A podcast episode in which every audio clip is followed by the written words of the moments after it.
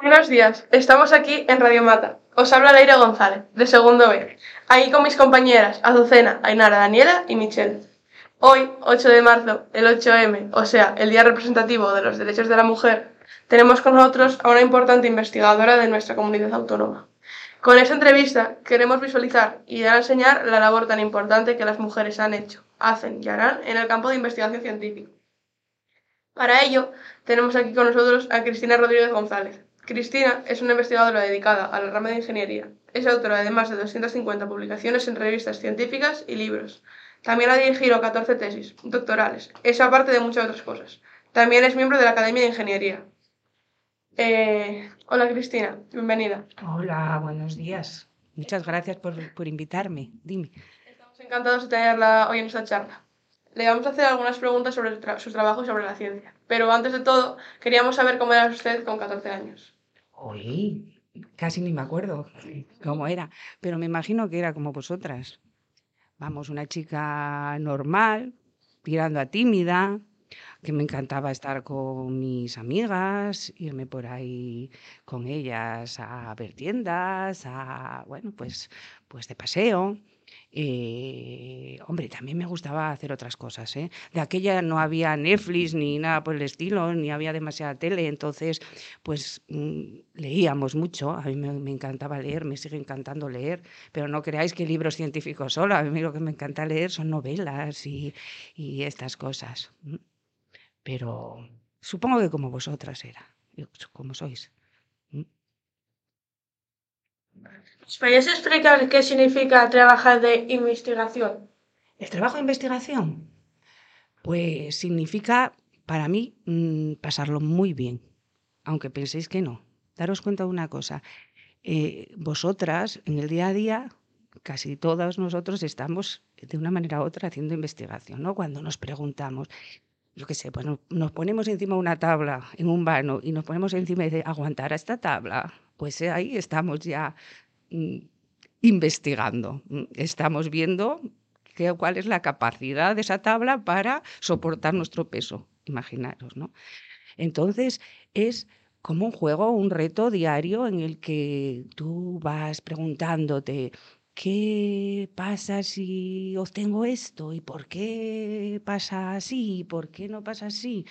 Entonces, bueno, pues es mm, algo eh, que, que, le recomiendo a todo el mundo, ¿vale? ¿Eh? Porque realmente no es nada diferente a lo que casi hacemos día a día. ¿Mm? ¿Cuál es la, la principal línea de investigación que has trabajado? Bueno, mm, yo como estoy en la rama de ingeniería, lo que normalmente hacemos es analizar cómo se comportan los materiales cuando, cuando los sometemos a, a, a, diferentes tipos de acciones. Imagínate, ¿vale? Imagínate. Tú a que no se te ocurriría hacer un puente de goma. ¿Por qué? Bueno, pues porque todos suponemos que un puente de goma, cuando pasásemos por encima del puente, el puente se, se, doblaría mucho y nos caeríamos al agua, no, no, tendría capacidad para resistir nuestro peso, ¿sí o no? ¿Eh? Entonces, ¿cuál es el mejor material para hacer un puente? ¿Mm? La madera en unas ocasiones, en otras el acero, en otras los hormigones, depende un poco de la característica. El hormigón, el cemento es parte del hormigón. Y la piedra, la piedra era lo que se utilizaba antiguamente cuando aún no se había descubierto el hierro y casi todos los, el, acueducto de Segovia y todo eso que, está, que veis en, en historia, pues son eh, cosas hechas en piedra porque de aquella no se conocían otros materiales. ¿eh?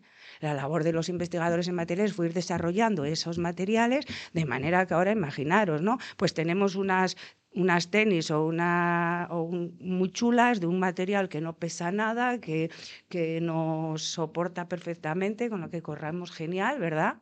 Pues antes no, antes tenían que correr en chanclas prácticamente, ¿no? Pues todo eso es labor de investigación. ¿Todas las materias que estudiaste en el instituto han sido útiles para tu trabajo? Todas, todas, todas, sin dejar uno. Fíjate que yo pensé que la única que no había sido útil de aquella, que yo creo que ahora no sé si la tenéis, era hogar. De aquella las chicas teníamos que, bueno, y algún chico que, que, que quería, teníamos que dar hogar. Y un hogar se hacía costura, eh, se cocinaba y estas cosas. Y yo, bueno, pues no me gustaba demasiado eh, el hogar, lo de ponerme a coser, nada. Pero sin embargo sí que me sirvió para ciertas cosas, porque ahora algunas veces que hacer algún apaño y coser. Desde luego tengo que cocinarme alguna cosa, ¿vale? No para mi vida científica, pero para mi vida normal que es tan importante como la científica. ¿Cómo llegan hasta nosotros los resultados de la investigación? De muchas maneras. Mira, eh, llegan obviamente a través de los medios de comunicación. ¿eh? Muchas veces os enteráis de las grandes cosas, que si el hombre llegó a la luna, que si lanzaron un cohete, que si ¿eh? a través de la tele, ¿vale? Pero llegan a nosotros todos los días por miles alrededor todos, eh, pues nos gusta cambiarnos de móvil, porque hay el móvil este nuevo es, más chulo que el otro. Pues ya está llegando a vosotros los resultados de la investigación. ¿Vale? El móvil este se dobla, imagínate. ¿eh? Antes, que no teníamos ni móvil. Yo no tenía móvil. Antes tenías que quedar con las colegas para salir ¿eh? con antelación y decir a las 5 de la tarde en tal sitio. Y nadie podía decir, oye, que voy a llegar tarde, porque no teníamos WhatsApp, ni teníamos teléfono móvil, ni siquiera muchas veces teléfono fijo en la casa. Igual había una casa en todo el pueblo que tuviese teléfono fijo. Entonces llegan a vosotros eh, todos los días y a través de, todas las cosas que, que, os podéis imaginar. ¿eh? Pensarlo bien y ya veréis cómo lo descubrís. ¿No es que la investigación en España se valora suficientemente? Eh, sí y no. Sí, porque hay mucha gente que la valora suficientemente. ¿eh? Y no, porque hay otra que quizá debería valorarlo más. ¿vale? Lo único que ocurre es que obviamente mm, eh, los recursos son limitados. Nuestros impuestos tienen que dividirse en, montoncitos, uno para sanidad, otro para educación, otro para investigación, por ejemplo, ¿vale? Y luego dentro de la investigación todos estamos de acuerdo en que unas ramas son más importantes que otras, en el sentido de que, ¿verdad que pensáis que hay que investigar más a lo mejor en la lucha contra el cáncer que en diseñar unas zapatillas nuevas? ¿Mm? Todos estamos de acuerdo en eso. Por lo tanto, ¿Mm? Eh, hay que pensar que hay que distribuir ese dinero de investigación y bueno, pues hay que hacerlo. Pero yo creo que sí, que la mayor parte de, las, de los españoles, que es de lo que se trata, del país, sí valora a la, investigación. Yo me siento muy valorada, fíjate, estoy aquí con vosotras. Para mí es un honor estar y por lo tanto me siento muy, muy honrada de estar aquí. Un proyecto de investigación con investigadores de otros países. Por supuesto, claro. Eh, la, la, investigación no se estanca, no, no vale para nada uno solo haciendo algo. Normalmente no llega a nada. Entonces, obviamente, trabajas a lo mejor más con la gente más cercana, porque la tienes más cerca. Pero ahora mismo y sobre todo con el desarrollo de las nuevas tecnologías, pues podemos investigar incluso a distancia. Yo he estado en, en, en muchos países ¿eh? y otros investigadores han estado aquí invitados por mí. Pero ahora fijaros lo fácil que lo tenemos, que por Teams o por cualquier red de este tipo, ¿eh? Zoom, pues puedes ponerte en contacto con investigadores, yo qué sé, pues de Perú o de Colombia o de cualquier otro sitio de forma muy fácil y antes era prácticamente imposible, tenías que ir allí.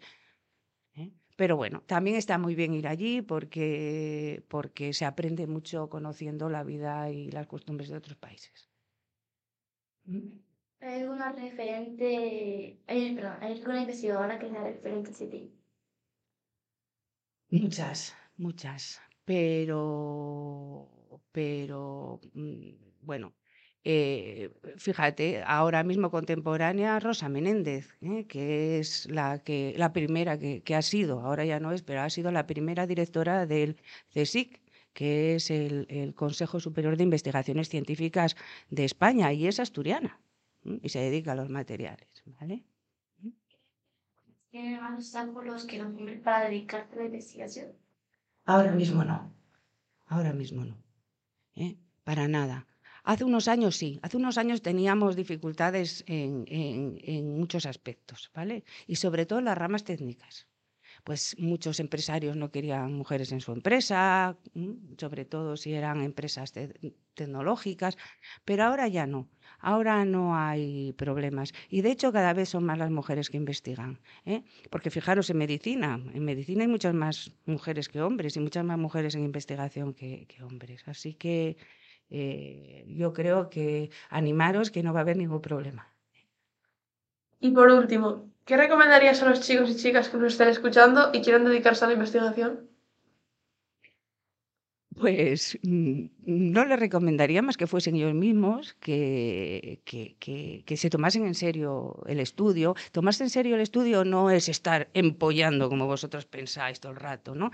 sino estar interesados por las cosas. Y ese, y ese interés lo tenéis todos. Lo que hay es que cultivarlo. ¿eh? Yo me acuerdo del castigo que me llevé cuando era niña porque, por abrir una pila, una batería de esas, una pila de las que se meten en las linternas, porque yo, yo me preguntaba, ¿y por qué la radio suena con una... Eh, cuando yo coloco estas cacharrillas ahí y no suena cuando las quito? ¿Qué tendrán dentro? Y me imaginaba que tendrían ahí algo. Y cuando cogí un cuchillo y la abrí y está lleno de carbonilla, de un material que es como un polvo, y se me cayó por todo el vestido que, llevaba, que además estaba recién puesto y mi madre me, me castigó, ¿no? Pues ahí fue ya la primera consecuencia investigadora. ¿eh?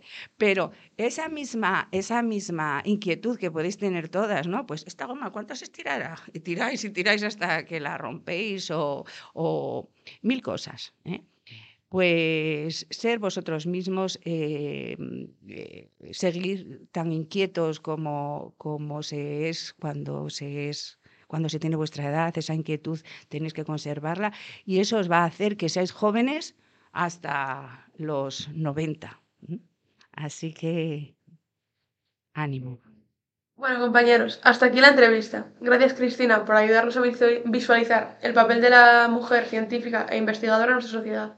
A vosotros, oyentes, esperamos que os haya interesado y os hayamos despertado el gusanillo de la ciencia.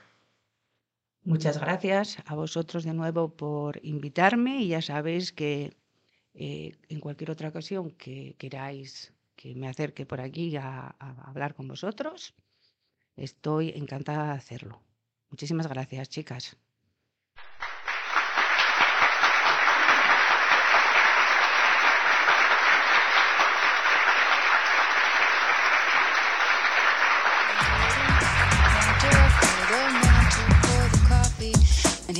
transit.